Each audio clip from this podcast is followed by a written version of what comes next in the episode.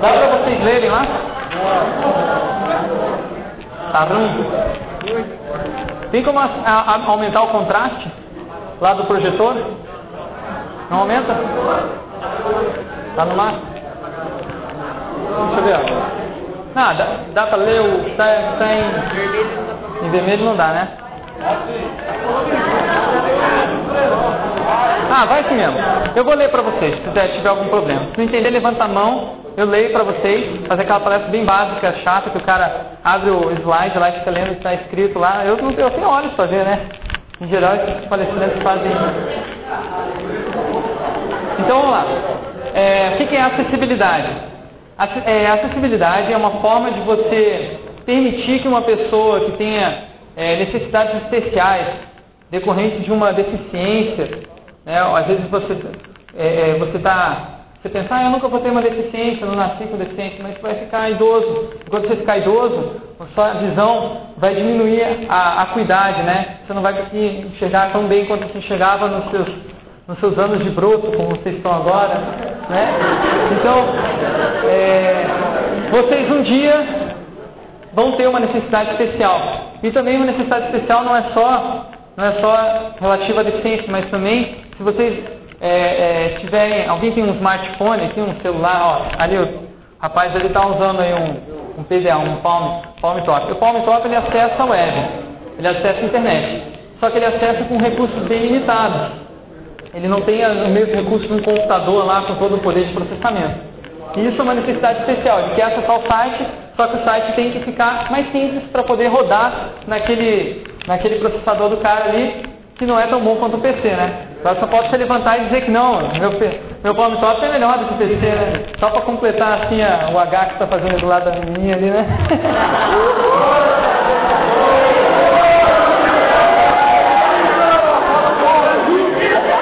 e o que, que é? E o que, que é usabilidade? Usabilidade. Você, está rindo aí. O que você acha que é usabilidade? Fala aí, fala aí, fala aí, o que você acha? Não, fala o que você acha. Essa, essa é uma pergunta fácil de baixo. Pergunta fácil você.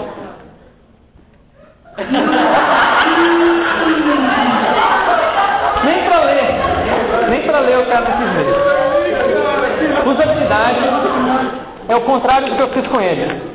Eu fiz uma pergunta para ele constrangedora. Deixei ele numa situação complicada. Na frente de todo mundo ele passou vergonha. Ah, é? Não, não, não passou? Imagina. Mas estava todo mundo rindo de você.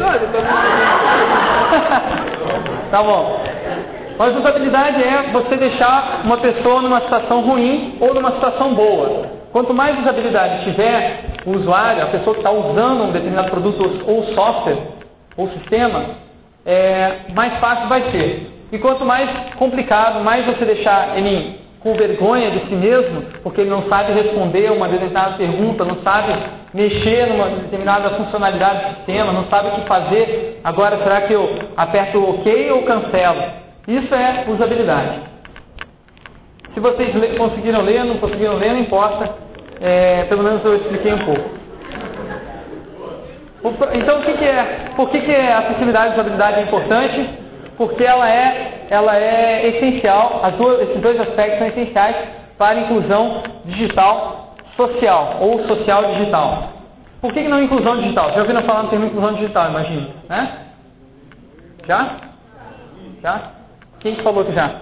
Você falou que sim, né? Quem? Quem? Você? Você? Quem? Você? que, que é inclusão? Não, quem, sempre, quem senta no, no, fundo sempre nunca quer que o palestrante vá lá atrás falar com ele, né? Mas eu vou. Fala aí, o que, que é inclusão social? Inclusão digital. Exatamente. Ele falou certo. Ele não, ele respondeu certo, em seis palavras. É o cara que respondeu mais rápido essa pergunta de todos os meus. Agora eu pergunto, qual rede? Hã? Rede informática. Sim, isso é inclusão digital. Só que tem uma outra inclusão, a inclusão social. Você incluir uma pessoa na rede social. De que adianta ela ter um computador que ela pode acessar todo o conhecimento do mundo se esse conhecimento do mundo não serve para nada para ela, ou se ela não tem condições de ir até o local onde tem o computador de acesso, porque o pai, é, o, o, pai não, não, tem, não consegue uma renda suficiente para sustentar ele, e essa pessoa tem que trabalhar o dia todo e não pode estudar. Né? Como que você, é, de que adianta também você ter acesso à internet e, e, e ter muitos sites para você verificar informações, aprender coisas, se são difíceis de usar esses sites, e mais, se você tem uma deficiência e você não consegue usar esse site porque tem uma barreira ali. E é isso que a gente tá, vai trabalhar aqui nessa palestra para vocês é, terem uma noção dessas barreiras e como fazer para as pessoas não só serem incluídas digitalmente, entrarem na rede, mas também entrarem na rede social e serem pessoas consideradas no, no mundo, não serem é, como ele, é, deixado numa situação vergonhosa, né? Porque constrangedora, né? Então, o cara que fundou a World Wide Web chama Tim Berners-Lee. Ele fala o seguinte, que o poder da web está em sua universalidade. Ser acessada por todos, independente de deficiência, é um aspecto essencial. Então, se o cara que é diretor, que criou a web em 1990, lá, o primeiro servidor, www, o cara que é um crânio, fala o seguinte, ó, o poder da web é é ter uma acessibilidade boa, é que todo mundo possa acessar os conteúdos, independente da situação dele. Então é porque esse assunto é importante.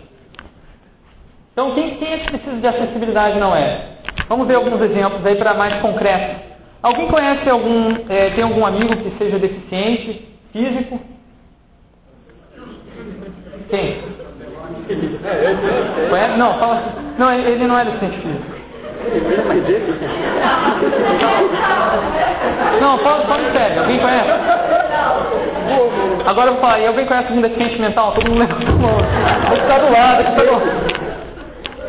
é, Não, o assunto é, engra, é engraçado, mas é, quando você tem um amigo deficiente mesmo, aí você sente a realidade. E o grande problema das pessoas que criam é, websites e que criam e que criam produtos softwares é que elas acham que essas pessoas não existem. Ou se existem, ficam enclausuradas nas casas delas nunca saem. Ou que se existem, não têm condição de ter um computador. Mas elas estão aí. Eu tenho um amigo é, chamado Wagner, que ele é deficiente visual, ele não enxerga. Eu conheci ele quando ele ainda enxergava, ainda tinha visão. A gente jogava futebol e tal, brincava um monte quando era, era criança, né? E aos poucos ele foi perdendo a visão por, por uma doença degenerativa. E a gente foi acompanhando esse processo, mas você pensa que mudou a nossa relação? Pelo contrário. Mesmo que a nossa relação assim, ah, não vou poder, não vou poder sair com o cara, não vou poder ir no cinema com o cara, não vou poder. Não vou. ah, meu amigo, cara. Porque você não vai no cinema com seus amigos? Vou.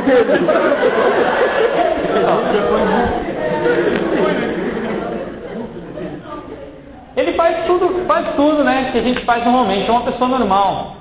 Só tem uma, uma necessidade especial. E o Wagner fica muito triste porque o computador poderia permitir que ele fizesse muitas coisas que não deixa ele fazer.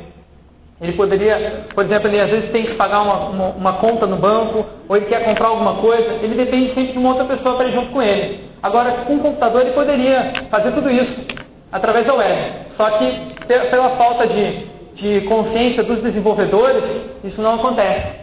Então o Wagner ele, ele tem essas barreiras. E mesmo que ele, ele, ele, ele se pensa que ele não usa computador, deficiente visual pode usar computador, não precisa de monitor. Existe um programa chamado JAWS e outros parecidos, sintetizadores de voz, que leem tudo que está escrito na tela para o cego. E aí o cego digita no teclado lá e tem a mesma interação, um pouco mais lenta do que usando o monitor. Esse é o Juca, também tem a mesma situação do Wagner. Né?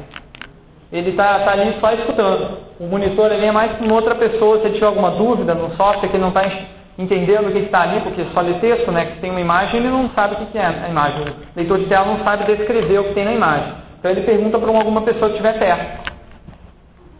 E essa é a Mandy. Essa está numa situação um pouco mais complicada. Não dá muito para vocês verem detalhes aí da, da, da figura, mas basicamente ela, ela teve, ela é vítima daquela talidomida. Já ouviram falar disso? Já? Não? Talidomida era uma, era uma, era um calmante que era vendido e que tinha um problema. Se uma grávida tomasse, o filho dela ficava deformado. E ninguém sabia disso. Vendia um monte o calmante. E aí depois de uns anos foi proibido, mas não antes da Mandy nascer. E a Mandy nasceu sem, sem, sem os, os braços, né? E sem visão também, por causa disso. Aí você pensa, pô, ela tem, não tem braço, não tem visão, então não pode fazer nada. Claro que pode. Ela está usando um, um, software especial em que ela, ela fala com o computador e o computador entende. É um, um software de reconhecimento de voz. E o computador, para falar com ela, ele fala usando o mesmo leitor de tela lá que o Wagner usa, o sintetizador de voz. E ela, com, com isso, ela pode trocar mensagens com um monte de pessoas através de e-mail, pode acessar a internet, pode fazer cálculos com, com o, utilizando as planilhas eletrônicas, pode escrever livros, pode fazer muita coisa. Que antes ela não poderia se não tivesse esse acesso, que ela dependeria de outras pessoas. O Jack e o Wilson, embora eles enxerguem e tenham faculdades mentais normais, é, eles têm um problema de coordenação motora. Eles não conseguem, pelo fato deles terem essas dificuldades, eles não conseguem segurar o mouse é, é, no mesmo ponto parado, né? eles estão tremendo a mão, um deles está tremendo a mão, acho que no caso o Wilson, né? ele treme a mão, e o, o Jeff, o Jeff ele só usa o mouse, ele não tem teclado. Então, como que você faz para essas pessoas poderem utilizar é, as informações que estão na web? mesmo sem ter esses problemas, mesmo com esses problemas. O Bruno, mais, mais severo ainda o, a necessidade especial dele, ele tem paralisia cerebral, né? Então ele, ele, ele não, não tem muita coordenação motora, mas ele consegue, ele consegue digitar num teclado grande. É, às vezes a gente, a gente acha engraçado, né? Poxa, quando a gente vê uma pessoa dessas, dessas é, pessoalmente, a gente tem uma. A gente, às, vezes, às vezes a pessoa tem uma, uma, um jeito que às vezes parece engraçado. Como talvez ele esteja achando eu que sou, sou engraçado, de repente ele está lembrando de uma outra pessoa. É, não sei. Mas o fato é que é, não é tão engraçado assim essa história. A gente pode brincar com isso. É, mas se a gente ofender uma pessoa como essa, a gente está tá ofendendo em dobro. Porque é uma pessoa que já tem um problema e a gente vai, vai piorar mais ainda a vida dela tirando sarro dela ou ficando achando estranho. A gente não, nunca deve, quando a gente fala com um deficiente, a gente não deve ignorar aquele deficiente, né? Mas também a gente não deve ressaltar isso. Por exemplo, o Wagner, quando ele começou a ficar sério e tal, ele ficou sério, né? A gente no começo falava, putz, vamos começar a tratar ele como se ele não fosse sério. Ele falou, pô, que isso, cara, eu sou sério mesmo, eu assumo. Não adianta você vir aqui pedir para eu fazer uma coisa que eu não vou conseguir, eu não vou conseguir, meu. A gente tem que, tem que ser honesto. Agora, Hoje em dia, por exemplo, ele mesmo tira sarro da própria deficiência. Ele fala, às vezes, né? Putz, eu não vi esse direito, eu não vi aquele cara, faz tempo que eu não vejo meu amigo e tal. Ele não vê mesmo, faz muito tempo mesmo. Ele tira sarro, ele tem um bom humor, mas não é todo deficiente, deficiente que tem esse bom humor, não. A gente precisa respeitar muito, que é muito delicado esse assunto. O Lucas é uma deficiência leve. É, ele tem baixa visão. O que, que é baixa visão? Você enxerga tudo meio borrado, assim, para você, você conseguir ler um texto, você tem que ler, é, você tem que ler um texto grande, letras bem grandes. E aí ele está usando um software que, software um rádio, né, um monitor que tem aquele reconhecimento touchscreen, né? Você passa o dedo em cima, toca como se fosse um mouse, e aí onde ele passa o dedo, é, fica, fica maior o texto na tela. E a Anne, por fim, é, ela, é uma, ela tem baixa visão e dificuldades motoras em decorrência da idade. Todos nós, pelo menos, se não, não, não morremos antes, não racha ou fazendo alguma outra atividade que a gente fala, ah, vai morrer mesmo, né? Acaba morrendo mesmo. Mas é, se a gente não morrer antes, a gente vai chegar na, numa situação parecida com essa. E a gente vai ter necessidades, como por exemplo, vocês sabiam que no navegador, na Internet Explorer, dá para aumentar o tamanho da, da letra se você não está enxergando? Alguém já fez isso?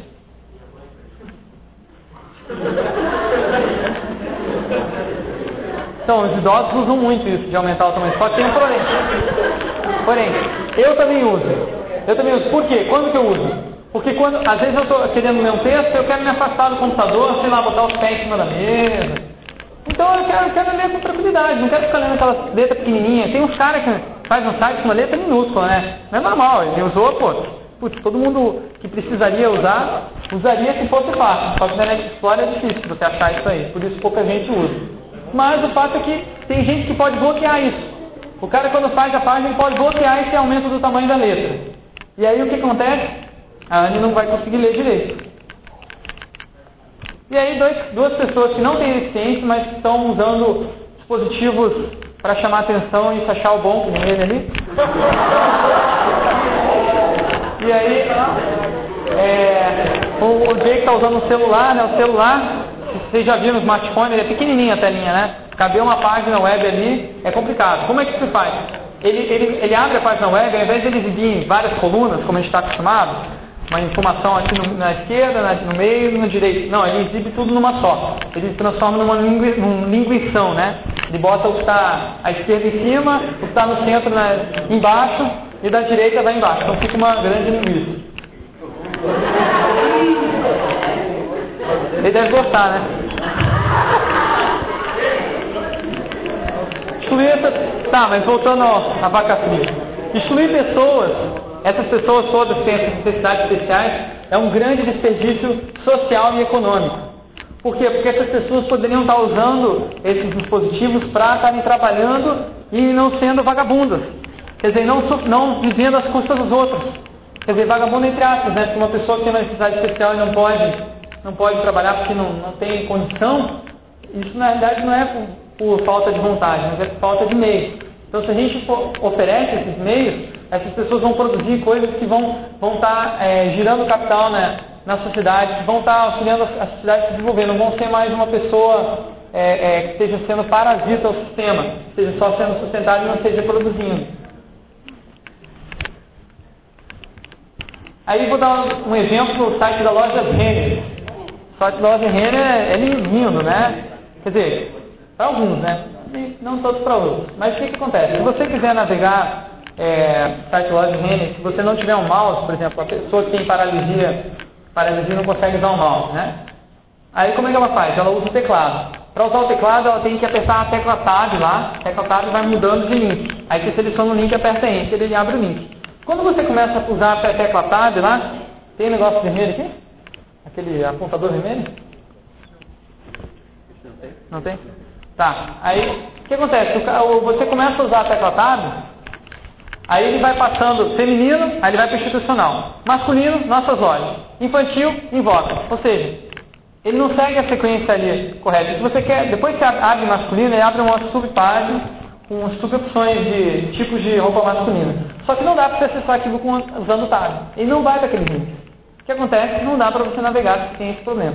Se você tem, usa um leitor, leitor de tela, que é o, o que o, o, Wagner usa, mesma coisa. Também você usa o, tab, o teclado para navegar, que obviamente o mouse não dá para usar, o cego não pode usar mouse, né? Só que aí é, tem alguns textos que ele não consegue ler dentro do site. Então é bem é bem problemático para quem tem alguma necessidade especial. Esse site é feito só para as pessoas que conseguem enxergar bem, porque também os textos são bem pequenininhos, acredito que talvez vocês não estejam conseguindo ler alguns deles, mas no mesmo monitor é pequeno, né? Então só pessoas que conseguem enxergar muito bem. Quem não enxerga muito bem não pode comprar na renda. Então quem tiver qualquer deficiência, não, não é bem-vindo na nossa loja renda. É isso que o site diz. Se você, tem algum, se você é um pouco diferente das outras pessoas, né, você não está autorizado a entrar na nossa loja. Aí comparem com o site da HSBC, que é um banco que eles fizeram, refizeram o site deles recentemente com o objetivo de é, fazer o site acessível para as pessoas com necessidades especiais. Eles têm muitos clientes que são cegos, muitos clientes que têm outras deficiências também. E eles reconheceram, poxa, a gente vai jogar no lixo essas pessoas, quer dizer, a gente vai rejeitar essas pessoas, a gente vai é, é, é, dizer a eles, por favor, não entre no nosso banco? Claro que não. Eles também vão gastar aqui, eles também vão dar dinheiro para a gente.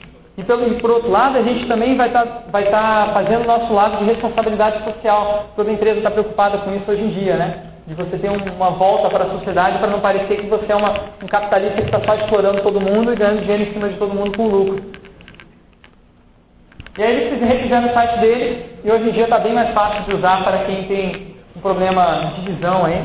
Quer dizer, é, por exemplo, isso aqui é uma, uma espécie de uma simulação de como um, um cego, é, como aquele leitor de tela leria o site para para o cego. Então ele começa a ler lá, HSBC, Banco Brasil, Banco Múltiplo, HSBC, Primeiro Investidor, Paradic Bank, Corporate Bank. Lembre-se que é linear, ele vai lendo em linha, né? Pesquise no site, aí tem lá em cima já tem a pesquisa. Então, se você quer encontrar uma coisa essencial, não precisa ler um monte de texto. Tem página que é assim. para você chegar na pesquisa, que, o leitor de tela tem que ler um monte, um monte, um monte, um monte de texto até chegar lá. Aqui não, é logo no começo. Por quê? Porque eles já sabem que o leitor de tela vai ler assim e botam um essencial para o cara, se o cara quer uma coisa específica, por exemplo, quer saber sobre conta corrente, ele já digita conta corrente ali. Ou se quer saber sobre juros na poupança, ele já coloca ali na pesquisa e já vai direto. Não precisa esperar um, um tempão. E isso não prejudicou, não prejudicou o visual dele. Vocês viram que a, a página do SBC é, é apresentável, né? Mesmo sendo projetada também para as pessoas que acessam com necessidades especiais. E aí, como que a gente faz para tornar o website acessível? É, primeira coisa, conhecendo necessidades especiais. Segunda, seguindo os padrões web, já vou dizer o que é. Seguindo diretrizes da WCAG, escrevendo um texto preciso e conciso, testando em situações reais. Vou explicar cada um desses aí mais a fundo.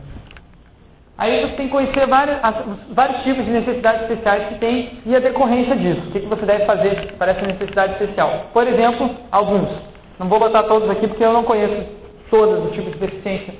Por exemplo, a deficiência dele deve ser um caso raro. Nunca vi alguém que faz, que faz isso que ele fez aqui na, na, minha, na minha palestra. É ele aqui. Então, no, no caso da cegueira, o que, você tem que fazer com a cegueira? A cegueira você deve escrever texto alternativo. Quando você bota uma imagem no site, você tem um parâmetrozinho na, na tag lá da imagem, image, né? Tem alt. Para que, serve alt? Para você colocar um texto que descreve o que está na imagem. E aí, o, o, o, ledor de tela do cego, ele vai ler o texto ao invés de escrever a imagem, porque isso é impossível. E tem muitos desenvolvedores que não fazem isso, botam lá um site todo baseado em imagem, e o, o cego não vê nada, né? quer dizer, não ouve nada na realidade no site, né? Outro exemplo, daltonismo. O cara que. Alguém é daltônico aqui? Quem conhece algum daltônico? Dois amigos daltônicos? Então, o cara não distingue verde do, do, do, do vermelho, é isso? Então, ele não distingue verde. Eu fico pensando como é que esses caras fazem no, no sinal vermelho, né? Como é que eles não confundem sinais de trânsito, né? Mas acho que. Hã? É a posição, né? Posição. Mas aqui, aqui não, não, não, são aqueles, aqueles sinais que são é, que é aqueles que vão descendo assim, um negocinho, né? Progressivo. Não é o mesmo, a mesma luz que muda ali? É o mesmo lugar, né? Deve ser mais difícil para esses caras. Pois tem que adivinhar qual que é, né? Lá, tem um lado certo, né? Eu não conheço muito bem porque em Curitiba não tem. Não tem esses, esses progressivos aí. Mas o fato é que é que a gente deve sempre pensar nisso quando está montando o site. Por exemplo, você faz lá um botão, dois botões para o cara, o cara é, deletar todos os arquivos dele e o outro botão para se salvar e não deletar. Aí você, ao invés de colocar um texto, lá ok, ou deletar, não deletar, você resolve inventar moda e fazer bonitinho um, v, um botão verde e outro vermelho, não tem nada escrito. Aí o que, que faz o Daltonic? Putz, qual que eu vou, qual que eu vou apertar agora, né? Então a gente deve, deve sempre dar informação visual independente de cor. A cor deve ser um a mais, não deve ser o essencial. Por exemplo, a gente não deve dizer, ah, clique no botão vermelho para fazer, para deletar todos os seus arquivos. Qual que é o botão vermelho? Tem um botão verde, vermelho, assim, não sei qual é. É outra, outra, outra necessidade especial, a palm top. O que você fazer para o cara, para ele poder acessar o seu, seu site? É, você deve fazer um negócio chamado degradação graciosa. Isso não tem nenhuma conotação pejorativa, tá? O que quer dizer degradação graciosa? É, é você fazer o site ficar simplificado se ele tivesse sendo acessado no Palm Top. Baixa visão, cara que, que precisa aumentar o tamanho da fonte. Surdez. Ah, é, o surdo. Interessante, eu ficava pensando, ah, como é que é? O surdo que consegue ler normalmente? Mas se ele não, como é que ele aprendeu a ler, né? Eu ficava pensando nisso. Eles, eles aprendem a ler de uma forma diferente da gente. Primeiro eles aprendem aquela linguagem de sinais. Depois eles aprendem é, a ler, né? As palavras, letras, como a gente tem. Só que eles têm um problema. Como eles nunca, nunca ouviram, eles não fazem a ligação sonora que a gente tem. Quando a gente pensa numa palavra, né? A gente lê uma palavra, a gente já pensa sonoramente na nossa mente. Só que esses caras não têm essa memória sonora das palavras. Então, para eles, quando eles, é, e, e o fato de eles também não terem a experiência de conversação é, utilizando palavras. Então, para eles é muito diferente. A linguagem, Libras, né, aquela linguagem de, de sinais, não, não, segue uma mesma ordem de frases que nem a gente. É bem diferente. Então, para eles lerem um texto é complicado. Às vezes eles não entendem o que está escrito, mesmo conseguindo distinguir as letras, por causa da construção frasal complexa. Se você começa a encadear muitas ideias numa mesma frase, começa a escrever um texto mais, mais bonito, daquele que a gente escreve nas redações de português para impressionar o professor, bota um vocabulário difícil, o, o surdo vai ter esse problema. Ele pode não entender. E aí tem o pessoal da deficiência motora que navega pelo teclado e se tiver for usar um mouse que sejam botões grandes, né? Para que ele não, não precise ficar lá. Até mesmo a gente às vezes tem uns menuzinhos né, na web lá que são tão pequenos que a gente passa, passa um pouquinho sai do menu, passa um pouquinho mouse sai do menu. Clica no botão, na verdade ficou na, na barra dele e não acessa, não, não ativa o botão. Então por isso é bom ter botões grandes. E aí você tem padrões velhos, seria a parte mais, mais concreta dessa, dessas recomendações e que tem mais a ver com a realidade de vocês. Quando vocês forem fazer o módulo na internet, não sei se vocês vão aprender HTML, alguma coisa. Vão aprender HTML? Já, já viram HTML? Já viram Web Standards, padrões web? Não. Então, legal. Então, o que, que é isso? Você pode codificar de uma forma antiga ou você pode codificar de uma forma nova. É o mesmo HTML, só que você pode seguir as regras que, pelas quais ele foi feito. E aí você, tá, tá, você vai estar tá usando o Web Standards. Por exemplo, uma das regras lá do Web Standards é o seguinte, toda vez que você for assinar uma página, e você for colocar, sei lá, feita, página feita por não sei quem, ou vou botar um endereço, você deve usar a tag address, e não a tag P, que é a tag de parada. Tag address. Por quê? Ele está indicando que ali tem um endereço de uma pessoa de contato ou de um local físico. Isso é web standard. Outra, outra coisa, tabelas. A gente usa muito tabelas para dividir layout. Não sei se já fizeram isso. Primeira coisa que quando você começa no site, está errado. Tabelas não foram feitas para dividir layout. Tanto é que dá um trabalhão, não dá? Hã?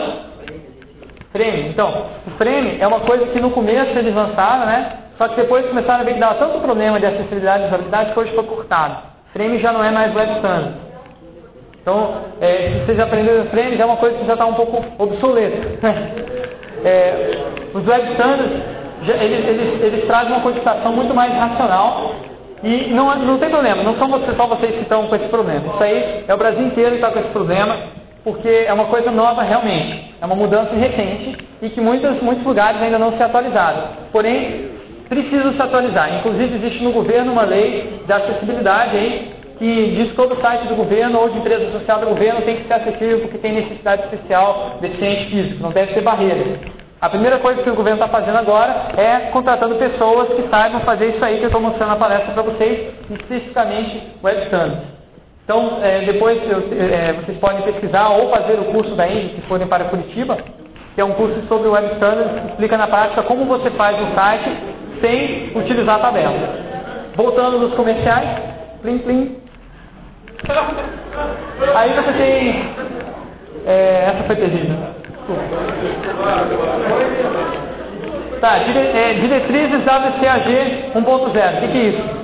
Esses caras, os mesmos caras que fazem Web Standards, W3C, eles têm lá um monte de recomendação para você seguir quando você vai construir o website para ele ficar acessível e fácil para as pessoas que têm deficiências visuais, motoras, auditivas ou qualquer tipo de necessidade especial. Então aí tem várias, vários itens interessantes aí, por exemplo, fornecer alternativas ao conteúdo sonoro e visual, não recorrer apenas à cor, utilizar corretamente marcações e folhas de estilo, e por aí vai. Tem uma série de recomendações, quem estiver interessado aí mais a fundo, recomendo procurar WCAG no Google ou alguma coisa do gênero. E aí, o texto preciso e conciso. Esse aí, na realidade, a gente devia fazer lição de casa e não fugir das aulas de redação, que a gente não precisaria muito se preocupar com isso. Mas a verdade é que a maioria das pessoas escreve mal. Por quê? Porque escreve para elas mesmas. Ela mesma entende, mas uma outra pessoa que vai ler não entende. Então, quando a gente escrever, a gente deve sempre pensar: será que isso está claro para uma outra pessoa que vai ler? Ler em voz alta é uma coisa que ajuda muito. Porque a gente percebe como se tivesse uma outra pessoa falando com a gente e, putz, isso não faz sentido. A pessoa não vai entender. E aí tem dois exemplos de texto, é, de termo do lado esquerdo, consultores com baixa experiência, empresas multinacionais, com tradição no fornecimento e no desenvolvimento de novas formulações, participar ativamente do processo de criação do Ige Calcinha. Alguém aqui, quer dizer, as mulheres, né? Os homens, se tiver algum boiola que lava calcinha no banheiro, por favor, não me fale. Tá, mas algumas das mulheres aqui. Algumas das mulheres aqui lava cueca. Lava cueca. Lava a calcinha no banho? Pode ser sincero. Não, por favor. Sem banho. Não?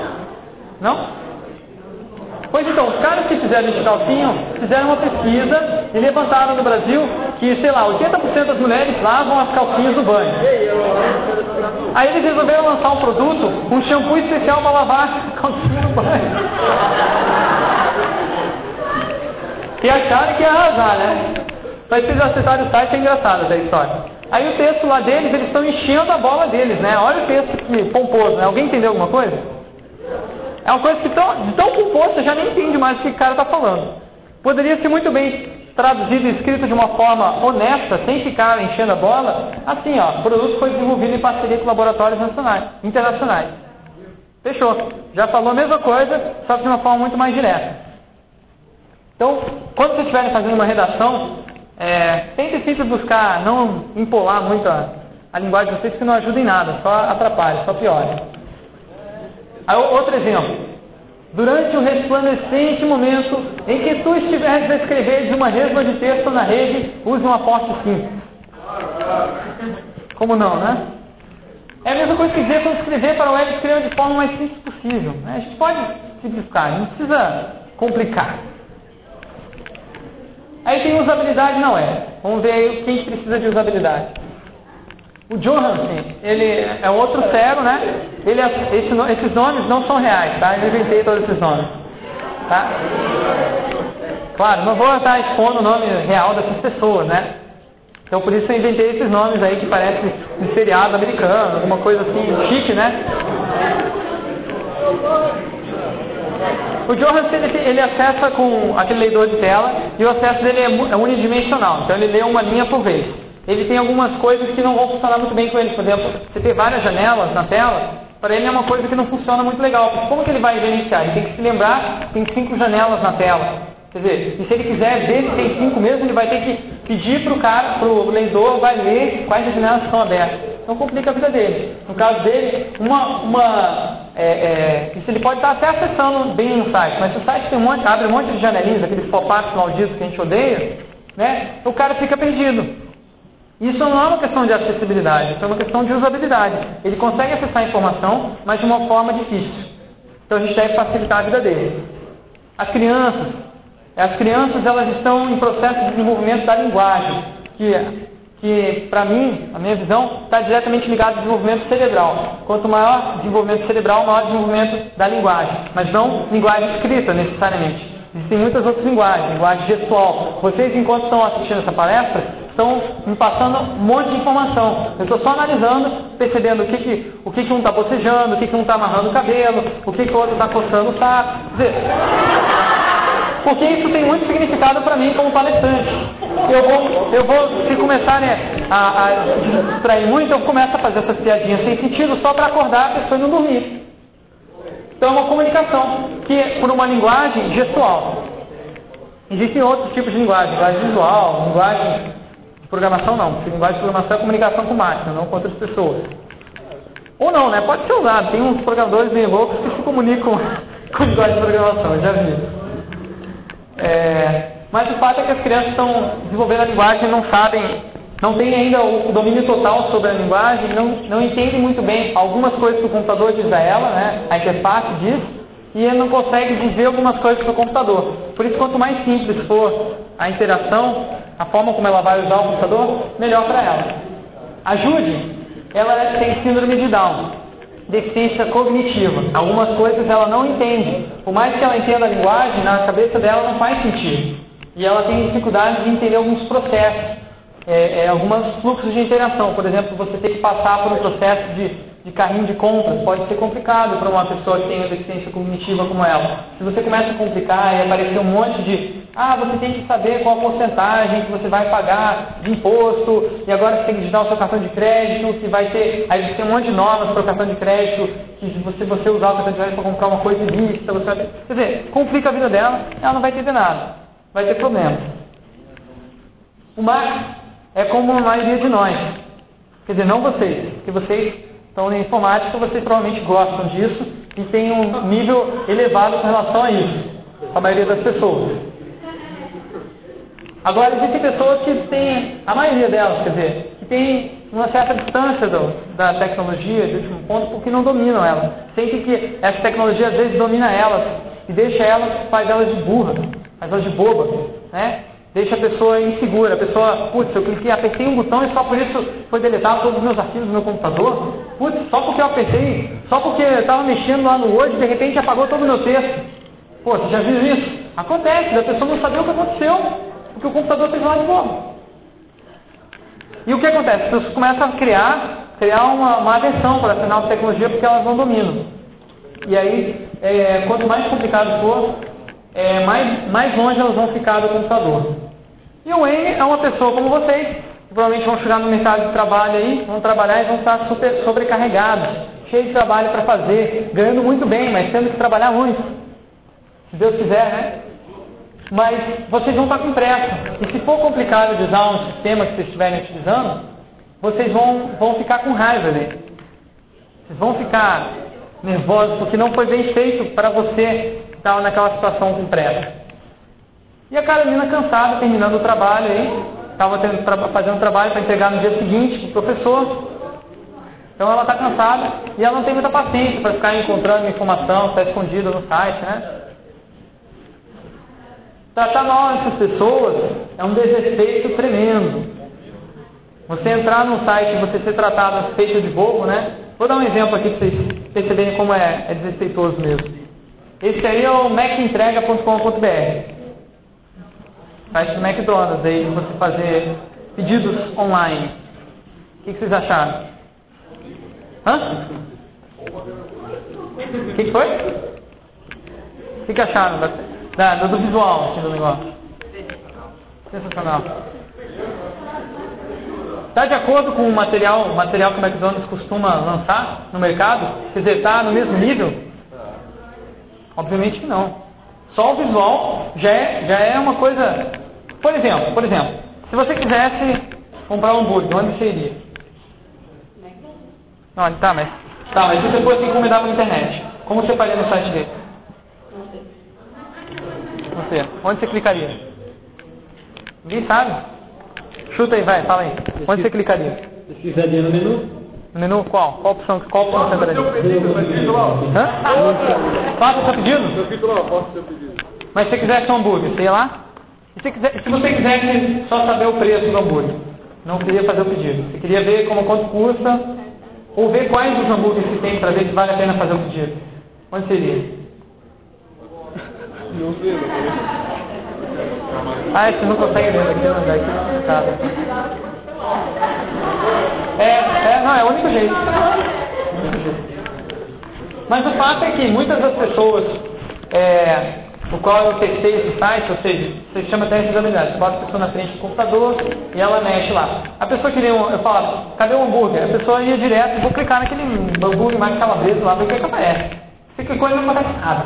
Se clicar naquelas opções ali, não acontece nada. É só um anúncio. Não tem clique nenhum ali. Então é uma coisa que deixa a pessoa confusa. É só para ficar olhando. Pode olhar, mas não pode, não pode comprar. É ridículo. Se você quiser comprar mesmo, você tem que fazer como ele falou. Clicar no faça o seu pedido. E aí depois, como ela completou, você tem que comprar a coisa e depois cancelar. É o único jeito de você saber o preço e, e, e obter as, a, as informações melhores sobre os produtos. Aí tem coisas piores. Por exemplo, eu fui lá comprar uma salada, eu sou vegetariano, então no McDonald's só poderia comprar uma salada. Né? E aí fui lá comprar uma salada, e aí fui perguntar, me perguntar, ah, escolha seu molho, né? Qual que é o molho da salada? Ah, eu olhei molho Green Salad, molho limão green, molho vinagre green, Aí eu falei, ah, bom, se é para escolher, eu vou querer um molho limão e um molho vinagre, tá? Me agreste. Eu gosto desses dois, eu vou testar. E aí, quando eu cliquei lá no 1, quantidade 1, 1, aí ele diz assim, eu cliquei no OK, né? Ele falou assim, por favor, escolher no máximo um molho. Ele não tá, é, um molho. Só que, só que, putz, putz, ele não me avisou antes. Putz, ele não me falou antes que tinha um molho só pra, que era só um molho, né? Ele não falou, escolha seu molho, eu falei, vou pegar dois, né? Tudo bem, está tá, tá escrito, está escrito. Está lá em cima, ó. Quantidade de molhos a escolher estava um antes. Faz sentido isso para mim? Quantidade de molhos a escolher? Aí escolher, putz, eu posso escolher mais. Eu nem vi, estava pequeno. Tinha que ter sido é, comunicado de uma forma mais direta. E pior, pior, se, e se eu ficasse nervoso e falasse, putz, não vou querer nenhum desses modos. Então eu vou ficar, vou, não quero modo nenhum, agora já me entendei. Aí se eu botasse zero lá, quantidade de zero em todos, clicasse no OK, ele aparecia a mesma mensagem. Por favor, escolher um molho. Aí o que, que, que, que, que, que tem que fazer nessa, nessa hora? O que, que dá para fazer? O que, que tem que fazer? Vocês estão vendo ali o, aquela última opção ali? O que, que, que, que, você, que, você acha que é, que é a última opção lá? X o real, é bem melhor. A última opção está escrito S barra molho. Olha que o programador queria que fizesse, que o, o usuário fizesse se ele não quisesse molho. Ele tinha que clicar na no quantidade um no sem molho. Ou seja, tinha que comprar um sem molho e dar ok. Comprar um sem molho. Faz sentido isso? Para o programador faz. Para o programador fez sentido. Por quê? Porque, por que ele fez assim? A ah, por que ele fez? Porque para, para programar essa página, assim estava mais fácil. Na programação, quando você não tem exceções, fica muito mais fácil. Quando se repete as mesmas estruturas, você pode utilizar o mesmo código e você volta para casa mais cedo no seu trabalho. Só que o usuário se ferra. Então, por isso é muito, muito importante, por isso que tem essa, estou é, aqui nessa palestra falando para vocês, para vocês se preocuparem com os usuários quando estiverem criando sistemas ou dando suporte a sistemas, e vocês entenderem que o usuário não é o cara que está errado. Quem está errado é o cara que montou o sistema e que fez ele de uma forma que desrespeita ele, o usuário, que não entende que ele é uma pessoa normal como todo mundo que não compra sem molhos. Aí um outro exemplo, um bom exemplo, o site da TalkStock, ele é bem organizado. Se vocês quiserem encontrar, por exemplo, abajur, né? Vocês podem ir ou no, no... Peraí, onde você iria comprar abajur? Qual das opções? Olha aí. Olha lá, olha lá. Não, se fosse pelo site, vai lá. Ainda pela busca. É, se acha abajur lá, aparece um monte de abajur. É, você, onde você ia para encontrar abajur? Olha, o que você acha?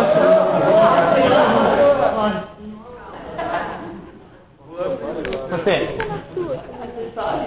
Acessórios. Se clicasse em acessórios, você teria uma, uma lista de abajures que você poderia escolher. Ou seja, tem vários pontos de entrada para chegar na mesma informação. Lembre-se do, do exemplo do McDonald's. O único lugar para chegar lá é no fato de ser pedido. Aqui você tem várias opções. Todas elas você chega lá. Faz, faz sentido para várias pessoas. Ela pensa diferente dela, que pensa diferente dele, dele. As pessoas pensam diferente.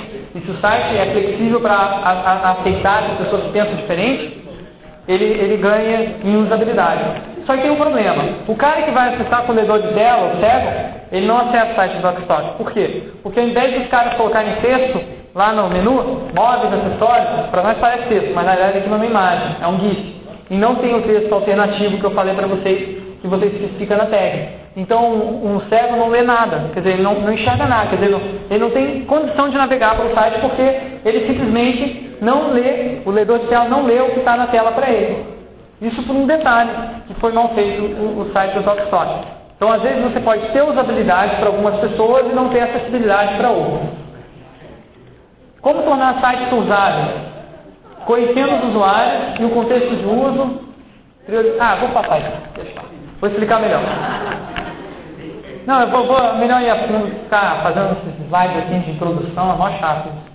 Só para os caras engravatados, assim, que dão essas palestras chatas. Para vocês não. Contexto de uso. Você tem, você tem, quando a gente pensa, pensa na usabilidade, tem que pensar usabilidade para quem, em qual lugar, em qual momento, em qual cultura. Aí tem vários aspectos que você pode pensar. A maioria das pessoas, quando pensa em desenvolvimento de sistemas, produtos, pensa só nos aspectos tecnológicos, como ele é feito, qual a constituição dele, quais são é, a lógica que constitui esse sistema. Só que você tem que pensar também como que a pessoa vai pensar sobre aquele sistema quando estiver usando, que é o contexto simbólico. Quais são os símbolos que são utilizados na interface, ou seja, é, letras, imagens, é, todo tipo de comunicação né, com a pessoa, e o que ela vai pensar com relação àquilo e o que ela vai colocar ali dentro, que informações que ela vai colocar naquele, naquele sistema. Isso é contexto simbólico. Contexto social é como vocês usam, usam um sistema para mudar a forma como vocês interagem na vida de vocês. Você acha que o Orkut mudou sua vida? Também tem Orkut. Não tem Orkut. Você? Também não tem. Ninguém tem Orkut. Mudou minha vida. Mudou? Como? Como mudou? Ficou muito melhor. O que você faz agora com o Orkut que você não fazia antes? Encontro muitos amigos. Garoto propaganda do Google. O fato é que o Orkut permite você manter relacionamento com muitas pessoas que estão muito distantes. Coisa que antigamente, com outros métodos, mesmo e-mail, você não conseguia ter um relacionamento afetivo com pessoas que estavam muito longe. Era mais difícil. No Orkut você entra lá e você sabe o que a pessoa está fazendo agora, que, quais são os recados que os outros estão colocando, ou seja, você dá uma espiada na vida dela, não é? Isso é uma coisa que antes você não poderia fazer tão facilmente. Você teria que ser um pouco mais intransigente. No Orkut ninguém fica sabendo se você deu uma espiada na tua, na tua vida alheia. Muda a forma como as pessoas se so, é, é, socializam. E aí tem um contexto cultural, que é o contexto simbólico e o contexto social. O que, que é isso? É todas as crenças que as pessoas acreditam. Por que, que o Orkut no Brasil é, ficou tão famoso? Quer dizer, tanta gente usa, vocês sabem, é o brasileiro. Como é que é? mais ou menos. Mais ou menos. Sabe qual é o segundo país que usa mais? Não sei se ainda está lá, mas era o Irã. Aí um amigo meu perguntou por um, um amigo dele que é iraniano, né? Por que, que uh, vocês usam tanto Orkut, né? Aí ele falou, ah, que aqui a gente tem muitas restrições sociais, culturalmente a gente não pode ficar se reunindo muito em baladas e festas e coisa e tal. Eles não têm essa liberdade social que a gente tem aqui. E a gente usa o Orkut para suprir essa falta. A gente usa o Orkut pelo mesmo, pelo mesmo motivo? Certeza que não. Aqui é a terra da balada. Não vão ver só pela falta. Agora, a gente usa o Orkut para outras coisas. Porque tem a ver com a nossa cultura, nossas crenças, nossas normas sociais, nossos, nossos ídolos, nossas formas como a gente, a consciência coletiva vê a sociedade e um monte de outras coisas complicadas aí. Aí outra, outra, outra recomendação, pense sempre nas pessoas antes de pensar na tecnologia. Aí você pensa, pô, mas eu estou trabalhando para ser um técnico, né? Uma pessoa que vai trabalhar com tecnologia. Pensar antes nas pessoas, puxa vida. É, se você quisesse, o que, que você acha? Se eu tivesse que, sei lá, é, esquentar um pão lá, eu fosse colocar, é, qual que é mais rápido? Eu colocar 1 minuto e 10 ou 1 minuto e 11? Por quê? Porque essa perdão. Exatamente. Primeiro você falou 1 minuto 10. Você pensou primeiro do ponto de vista do sistema. Porque do ponto de vista do sistema, 1 minuto 10 é obviamente menos que 1 minuto e 11. Mas para a pessoa que vai clicar, para ela mudar de botão de 1 para o 0, já leva mais que um segundo. Interessante, não? Então é um exemplo bom para mostrar que vocês é, que pensar sempre nas pessoas que estão usando o sistema e não no sistema. Tá, não, não adianta discutir. É um. Eu sou palestrante, eu que mando aqui.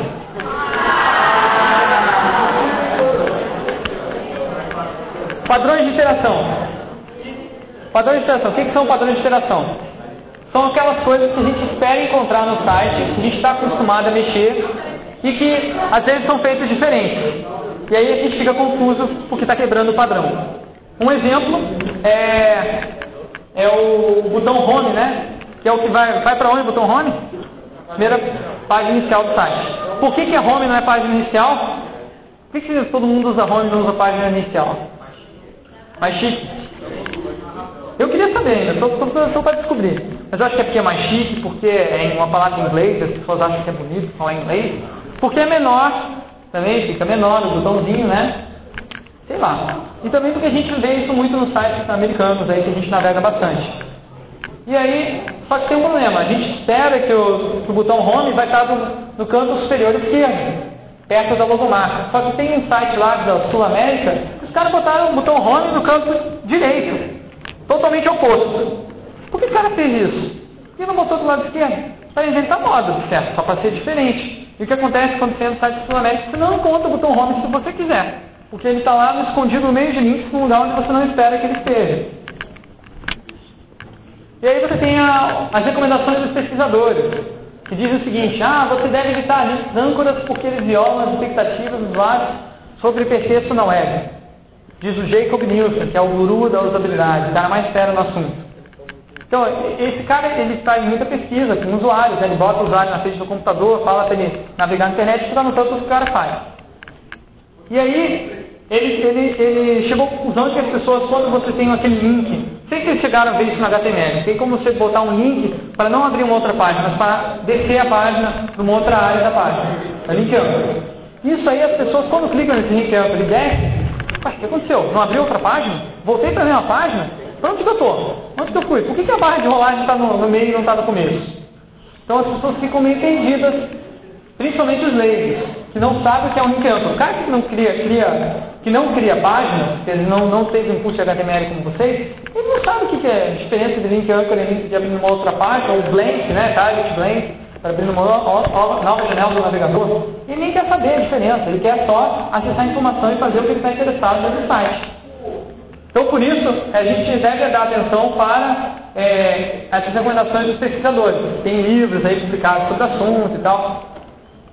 E tem, eu sou um deles, né? Tem, no meu blog tem muitas informações de recomendações é, que, eu, que eu cheguei à conclusão a, através de testes e de observações com o usuário. Depois vocês podem acessar o site e vai ver muitas, muitas ideias interessantes para vocês ou não. Porque uma coisa é você saber que é só uma recomendação, não é uma regra. Em alguns casos você pode ter situações em que seja legal você ter é, esse link âncora. É, agora, uma coisa importante é você ter também comunicação clara. Comunicação não é só texto, né? A gente às texto preciso e conciso. A comunicação é também você saber o que você está dizendo, né? E você dizer alguma coisa que seja significativa. Você pode até conseguir ler o texto e entender o que o texto diz, mas não entender o que, que significa esse texto naquele contexto dentro usando a aplicação. Por exemplo, no Gazag, se você está começando a navegar lá, que é um clone do Orkut, né? Você começa a navegar, de repente é, ele, dá, ele dá a mensagem operação inválida. Será que eu cliquei numa coisa errada? Aí você volta o navegador, Volta lá, clica de novo, operação inválida. Não. Mas será o Benedito? Que porra é essa? Aí você clica de novo. Ah, eu não posso falar palavrão, né?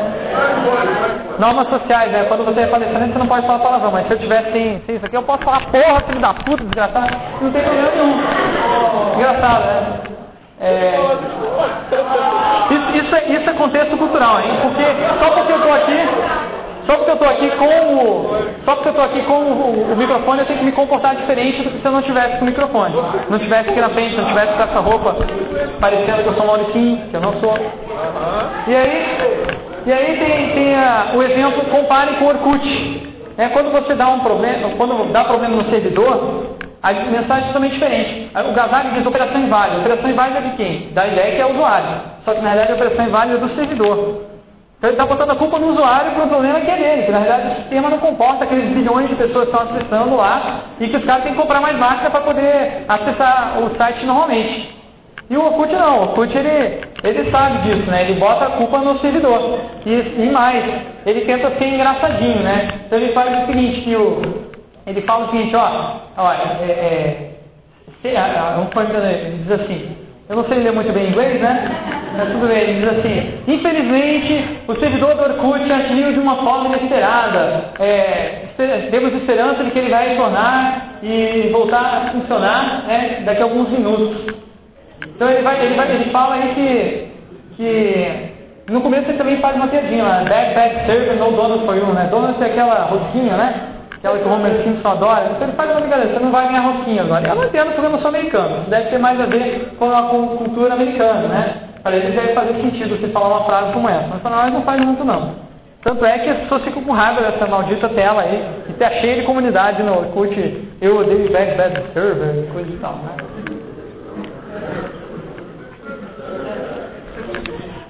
Quanto tempo nós temos mais? Bom, Estão cansados já?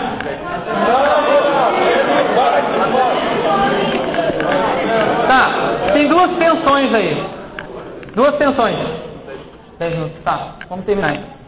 Tem duas tensões, a acessibilidade versus usabilidade.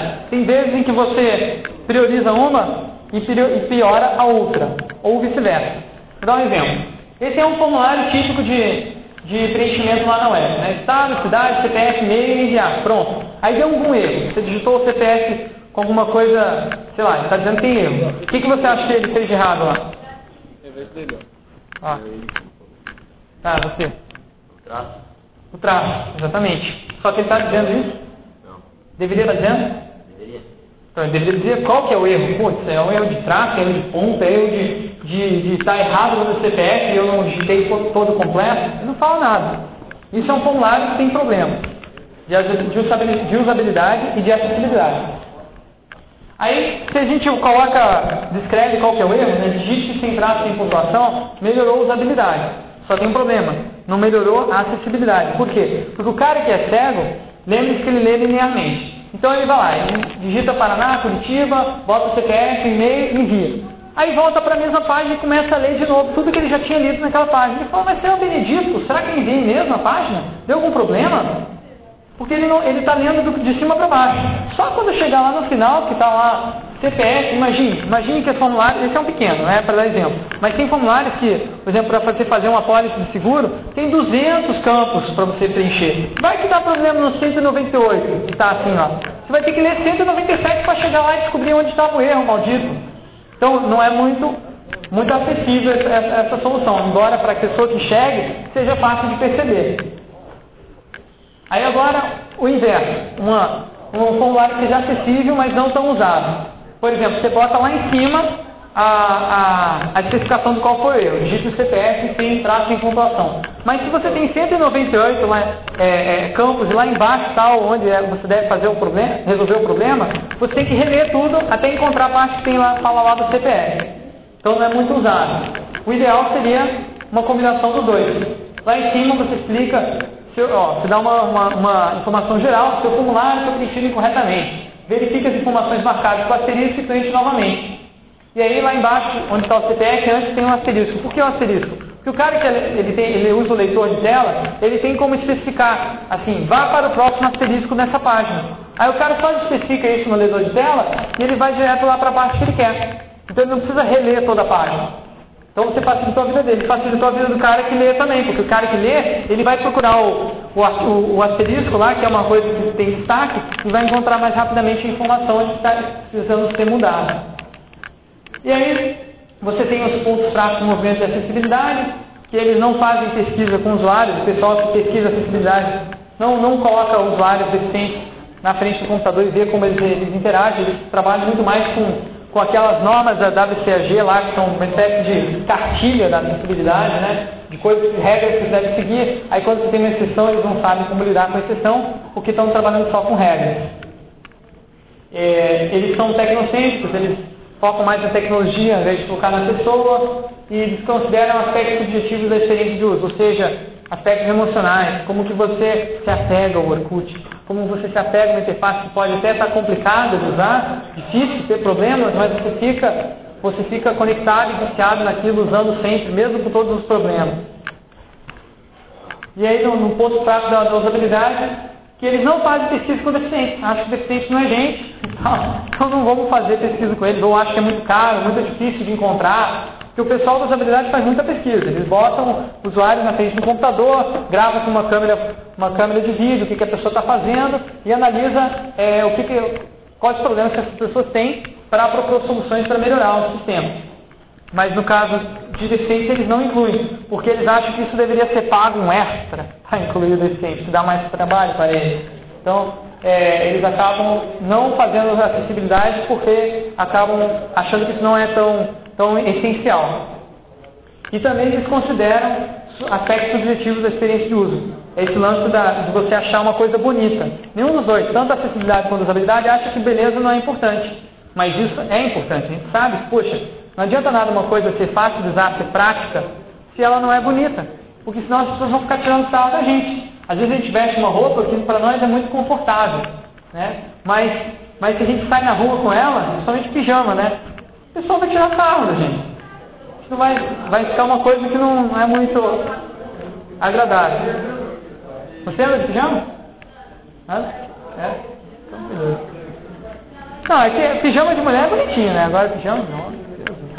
Nem tem, né? Tem uns caras que dormem de sem pijama mesmo.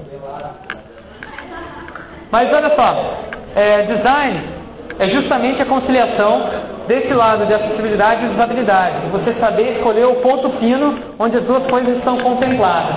E aí eu vou mostrar para vocês qual é a minha visão sobre esse assunto, que a gente deve, antes de tudo, antes de pensar em acessibilidade e usabilidade, devemos pensar alguns princípios universais que guiam a gente, que não, diz, não especificam regras de como a gente deve fazer as coisas, mas sim que, que especificam, é, dão guias gerais, assim, do tipo, ah, você, você deve ser, você não deve fazer isso, você não deve fazer aquilo, mas você deve pensar sobre isso. E aí, eu tenho quatro princípios aí que a gente chegou à conclusão de que seria o suficiente, por enquanto, para abarcar os principais desafios aí no projeto de um sistema. É, o primeiro deles é a simplicidade. Menos é mais. Aí o exemplo cabal, Google. Google veio no momento em que tinha um monte de buscadores na época, Alta Vista, Yahoo, só que eles eram cheios, a página dele era cheia, cheia, cheia de opções de link, muita opção. E você entrava na página dele demorava um tempão. Naquela época que eles foram lançados, ainda tinha gente acessando com linha de escada, bem devagar, movida, movida a alavanca, né? Então, é, quando o Google foi lançado com só uma página, só uma página com uma, uma entrada para busca, putz, os caras arrasaram. Só tem aquilo que eu quero e funciona muito bem. Então eles ganharam por causa da simplicidade. E muitos outros produtos é, têm essa característica de serem simples num ambiente complexo. Aí ressalta quando você tem uma coisa simples num ambiente complexo. Empatia. Alguém sabe o que é empatia? Não é? Hã? Quando não gosta de uma coisa? Não, quando gosta. Quando gosta. É, parecido, parecido. A gente Isso, por aí. Não, não, é por aí, por aí, é por aí mesmo. É por aí. O que é empatia? Não é simpatia, não confunda. Simpatia é quando você vai com a cara da outra pessoa. Ou quando a pessoa é uma pessoa que faz as outras pessoas irem com a cara dela. Agora, empatia é quando você mais do que com a cara. É quando você, você empatiza com a, com a essência dela. Quando você acha que essa pessoa, que você sente o que ela está sentindo. Quando você se coloca no lugar dela. Isso é empatia. Se colocar no lugar da pessoa. E aí você sente todos os problemas que ela tem. Você sente todas as aflições e você sente também as coisas boas que ela sente. Por exemplo, quando trava o CorelDRAW, você tem uma, uma caixa de diálogo que, puxa, é confortante isso. É muito diferente de outros softwares que trava, parece, você executou uma operação ilegal. Você é o maldito, você errou, você é o culpado disso. O CorelDRAW fala o seguinte, ó, o negócio tá, a coisa está preta aí, mas a gente pode te dar uma ajudinha quer salvar teu, teu arquivo antes que o negócio ir para o breve, mas é isso que ele está dizendo aqui. Então ele, ele, tá, ele, tá, ele sabe, os caras que fizeram o código sabe como é, é, uma, é, como é irritante você trabalhar três horas e de repente perder tudo. Porque o computador executou uma operação legal, não você. E aí ele faz o seguinte, não, vamos tentar ajudar o usuário a se salvar nessa situação aí. Estética. Fazer o usuário se sentir bem. Quando se fala estética, senso comum das pessoas é, ah, estética é beleza, é deve ser uma coisa bonita, agradável visualmente. Como é que é? Bem organizado, também é uma das características da estética visual. Mas tem um porém, existe estética que não é visual, existe estética sonora. Escutar um som bonito também é estética. Você sentir, por exemplo, eu não sei essa cara, a textura dessas cadeiras, é confortável? O movimento é pornográfico, padre. Não, é gostoso? É gostoso sacudir o traseiro, hein? Tá. Mas é, vocês se sentem bem nessas cadeiras? Alguns se sentem, outros não. Isso é estética. Estética, detalhe, estética é uma questão de gosto. Alguma uma coisa que é estética para uma pessoa, que é bonito para uma pessoa, que é gostoso, que é confortável, para outra não é. Para ele que gosta de mexer o traseiro, é boa essa cadeira. Mas para quem não gosta, por exemplo, para ele parece que não gosta de mexer o traseiro. Ou gosta? Então ele não está curtindo a cadeira, ele está sentindo mal na cadeira. Então estética lembre-se, não é só estética visual, também é estética de outros tipos, principalmente adaptação. Aí você tem o iPod. O iPod, é, é, a forma dele é super simples, né? Se você for falar, não, é, o iPod é bonito, não é uma coisa assim que chama muita atenção, não é aquela coisa belíssima, mas o que importa, ele faz as pessoas sentirem bem pelo que ele significa. Imagine, você colocar uma espécie de um pingente minúsculo, um negocinho pequenininho assim. Alguém tem um iPod aí? Alguém viu um iPod já? Não, não pessoalmente estou falando, não, não, não na propaganda. Pessoalmente. É, é, um negócio, é um negócio que você olha, como que cabe tanta, tanta música num negócio tão pequeno? Pô, tem iPod que cabe 40 GB, 60 GB até. 60 GB dá para colocar milhares de músicas ali dentro. Então você andar com um negócio desse no pescoço é como se você estivesse andando com uma espécie de, de símbolo da miniaturização e de e um símbolo desse, dessa, da maravilha tecnológica. Que cabe um monte de coisa ali dentro e com acesso fácil. Né, que você se sente bem porque com uma bolinha que não é exatamente. É parecido com essa, né? Você gira a bolinha aqui e você acessa, acessa 5 mil, 5 mil músicas facilmente. Né? Então, ele funciona, ele faz você sentir bem, porque além dele, dele ser fácil de usar, de ser bonito, agradável, né? e de detalhe, de não ser, de ser neutro, porque o iPod, se ele fosse, sei lá, se ele fosse metálico, ou se ele fosse rosa, ou se ele fosse numa forma trambótica, ele iria agradar só um tipo de público. Você não iria se sentir bem se fosse um homem machão saindo com um iPod rosa. Por isso o iPod é branco, é neutro. Né? Então o iPod, o iPod ele, ele também tem um lance, tem um lance que você, você anda com ele, né? Você está mostrando quem você é com o iPod. Por isso as pessoas botam lá de fora. Olha, eu sou o cara atualizado, né? Eu ando com um iPod, uh, um iPod no, pendurado no pescoço e um power top no bolso, né? Então, eu sou um cara atualizado, utilizo as últimas tecnologias. Eu impressiono as outras pessoas assim.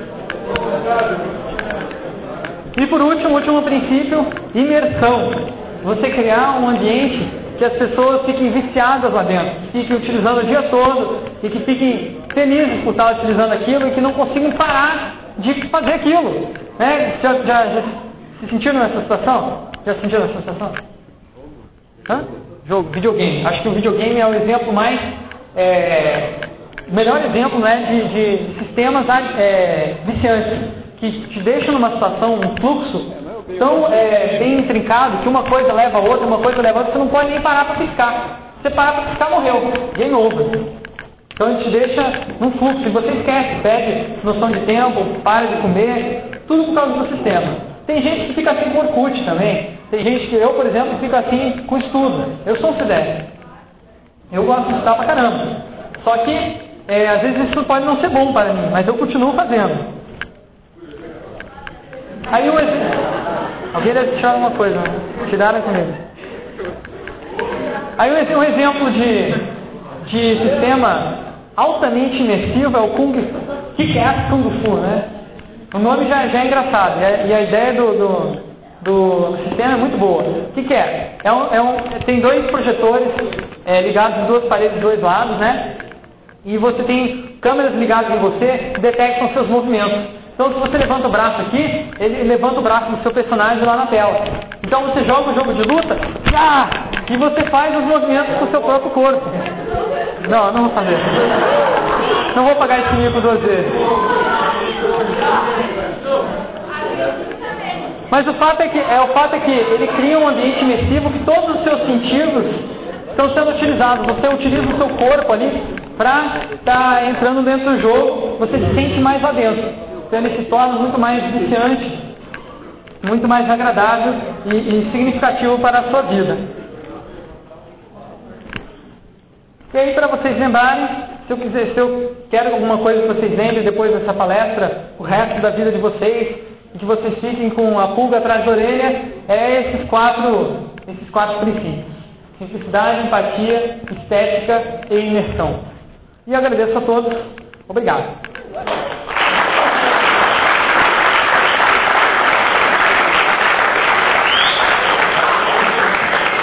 E agora, se quiserem fazer perguntas sacanas para me desmontar, eu ficaria agradecido. quiser me desafiar. Mandar pra ler? É usabilidoido, usabilidoido.com.br. É exatamente como, como se escreve, tá? Usabilidoido. Tá? O nome é estranho mesmo, mas é isso aí. Eu sou doido por usabilidade. Sacadinha boa, né?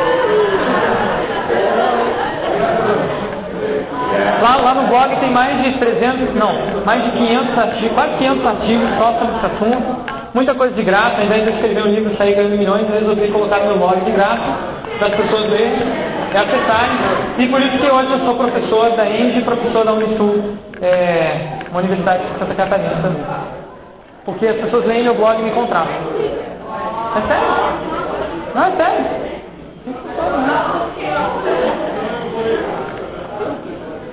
Pergunta? Não, vai falar no microfone. Vai falar no microfone. Tá, você tá falando de, eh, de universidade. Por que que teu site não dá pra ver direito?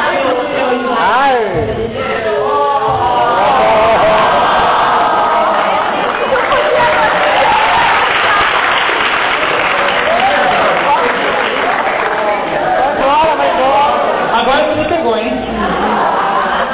Bom, eu não pensei num contexto como esse. Quando eu montei a minha apresentação, eu pensei que eu ia estar numa sala que pudesse ser escurecida completamente e que eu ia ter um projetor com alto nível de contraste. Então o que eu fiz. Né?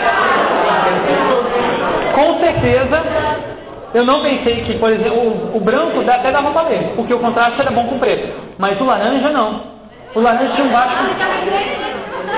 O que, que foi? Eu devia ter pensado nos dois lados, claro, errei. Eu não pensei em qual contexto. Qual dos contextos que eu não pensei? Lembra da, da cebolona lá com as bolinhas? A cebola tem uma bola, outra bola, outra bola. Círculo, círculo. Contexto de. Eu não pensei nos tipos de contextos tecnológicos diferentes que teriam. Sistemas que não estariam é, com o máximo de potência, né?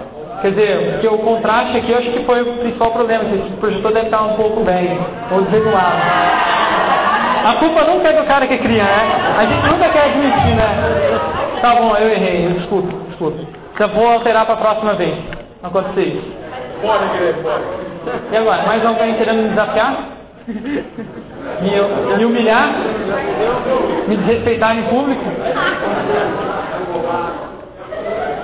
Alguém quer perguntar se já está na hora do recreio?